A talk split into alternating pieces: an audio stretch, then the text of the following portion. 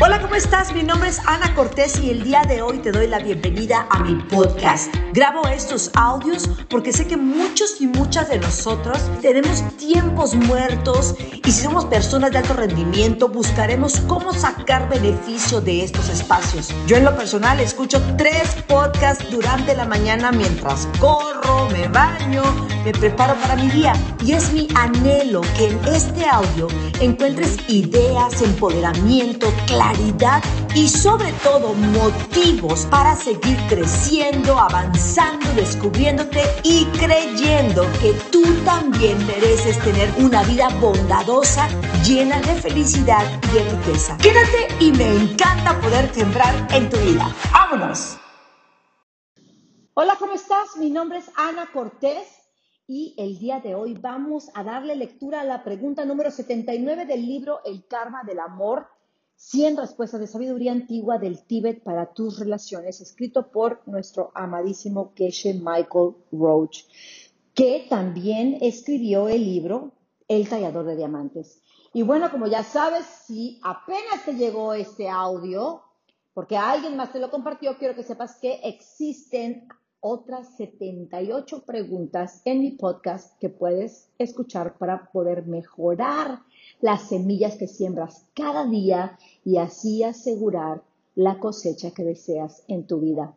Y sobre todo, asegurar ese futuro tan bondadoso y tan lindo que quieres para ti. Pregunta número 79. Mi nombre es Ana Cortés y estoy súper contenta de poder sembrar este conocimiento en ti porque así yo voy a cosechar sabiduría.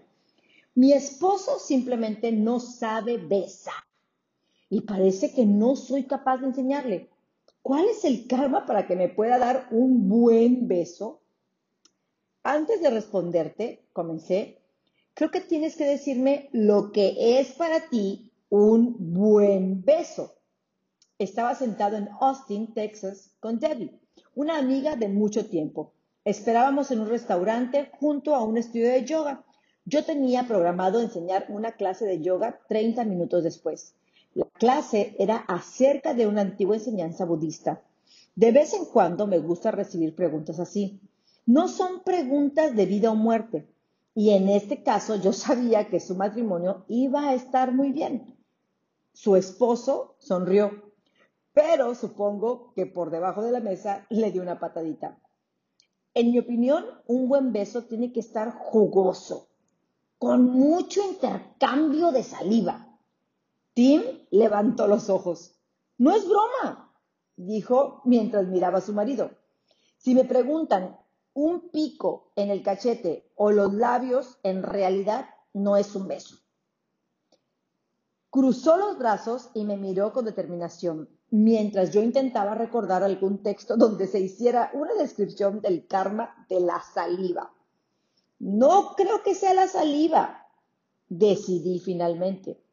Creo que es la concentración. Si va a ser jugoso, el beso tendrá que durar un buen rato.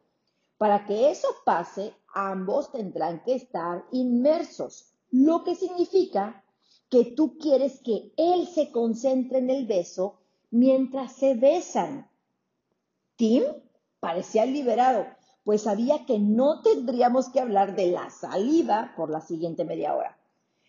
Concentrarse significa no pensar en nada más durante el beso. Quieres que Tim esté presente y contento con tan solo estar besándote. Quieres un sentimiento mutuo de concentración total, con una sensación de gozo de esa concentración.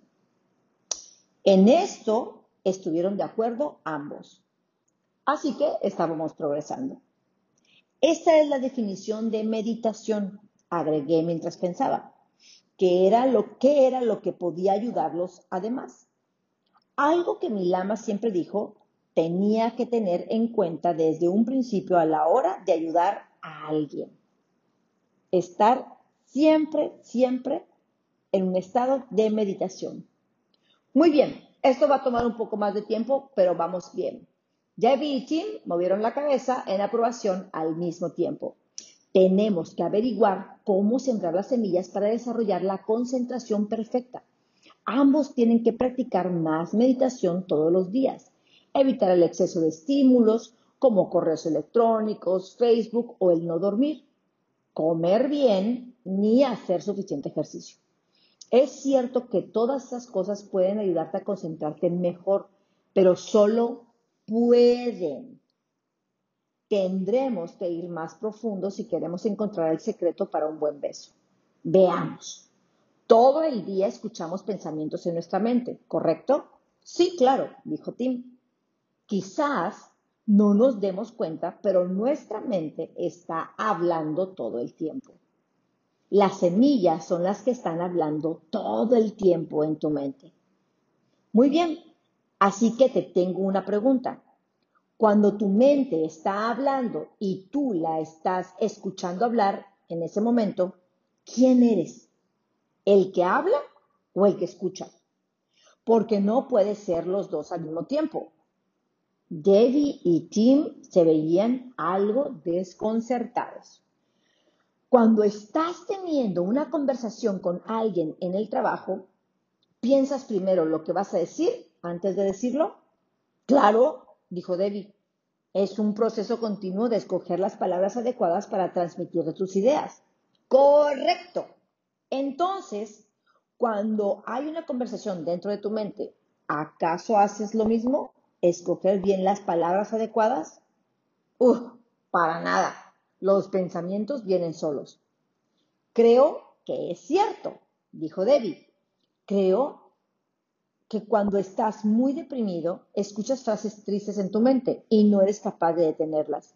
Parece que no tienes control sobre ellas. Por eso es tan frustrante intentar darle un buen consejo a alguien que está deprimido. No es que quiera escuchar esos pensamientos en su mente. Exactamente. Y eso también aplica para los pensamientos aleatorios que surgen durante un beso. Quizás Tim se esfuerza en darte un beso bien jugoso, pero en ese momento afloran pensamientos acerca de otras cosas. Tenemos que averiguar por qué afloran estos pensamientos y entonces podemos encontrar el secreto para un buen beso. Mientras hablaba, jugaba con una pluma con mis dedos. Tim se dio cuenta de eso y dijo, está bien, entiendo. Si yo veo una pluma como pluma, es por las semillas que hay en ese momento en mi mente. Lo mismo pasa con cualquier persona o cosa que veo y por lo tanto supongo que ha de ser lo mismo con cualquier pensamiento. Ha de estar aflorando de semillas. Semillas que sembraste antes, le dije. La siguiente pregunta es, ¿Qué fue lo que plantó esas semillas? Para ser más específicos, ¿cómo sembramos semillas esta semana? Si queremos escuchar la próxima semana pensamientos de concentración y silencio. Ay, pues por lógica, dijo Debbie, tendríamos que ofrecerle concentración y silencio a alguien más. Eso sembraría las semillas. De nuevo, Debbie, estás en lo correcto. Y hay una manera para hacer esto que puede ser de gran ayuda. Durante el día tenemos encuentros con otras personas. Quizás caminando en la calle, nos encontramos con algún conocido y nos acercamos para compartir algunas palabras. Al acercarte a esa persona, cualquier persona, en cualquier momento, por el resto de tu vida, haz una pausa para ver su cara y ver sus sentimientos en ese momento. Imagina que puedes mirar a través de su cráneo hasta el interior de su mente. Imagina que su mente se ve como un lago pequeño, un pequeño lago lleno de agua pura y cristalina. Visualiza la superficie del agua también. Ve cómo se ve ese lago hoy. Con algunas personas el agua está completamente quieta, lo que significa que esta persona está callada y concentrada. La idea es que al acercarnos y prepararnos para decir algo, tenemos que tomar la decisión de respetar ese silencio. No vamos a perturbar la superficie calmada de su concentración pura y cristalina. Escogeremos muy bien nuestras palabras, nuestro lenguaje físico y la expresión de nuestra cara. El karma de tener este tipo de consideración siembra semillas para poder escuchar nuestra propia mente dentro de unos días y así estar en concentración y en silencio. Entonces podremos darle toda nuestra atención a alguien a la hora de besar. Supongo, dijo Debbie, mientras yo checaba mi reloj, que podemos producir más semillas si el lago de otra persona está agitado a la hora de acercarnos, si nos mantenemos nuestro puro y cristalino lago, calmado y ecuánime en la medida de nuestras posibilidades. Después hacemos que los dos lagos se toquen y nuestra conversación empezará, logrando sembrar semillas por intentar hacerle sentir algo de paz procurando no ponernos nerviosos, hiperactivos o demandantes. Es interesante pensar así. Tim estuvo de acuerdo. Cada vez que dos personas se encuentran e intercambian palabras, esas palabras y el lenguaje no verbal afectan ambos lados. Si quieres sembrar las semillas para tener buenos besos, tienes que tener la intención de que el balance de cada intercambio sea positivo para ambos, la superficie de ambos lagos como un espejo. ¡Anímate! Dije mientras sonreía y partía hacia la clase. Esta fue la pregunta número 79 del libro El Karma del Amor. Mi nombre es Ana Cortés y me he metido en esta tarea de sembrar estas 100 semillas en audio para que de esa manera puedan ser compartidas de manera más fácil y sencilla. Y porque me interesa muchísimo tener paz, armonía y sabiduría para mi vida. Y sé que esta es una de las mejores maneras para lograrlo.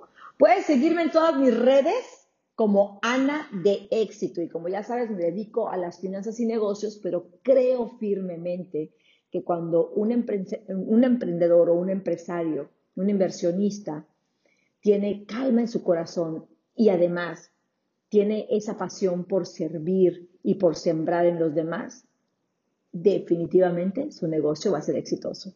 Te mando un fuerte abrazo y te veo la próxima semana. Bueno, mil, mil gracias por haber escuchado este podcast. Espero haber agregado valor a tu vida, a tus negocios o a tu proyecto financiero.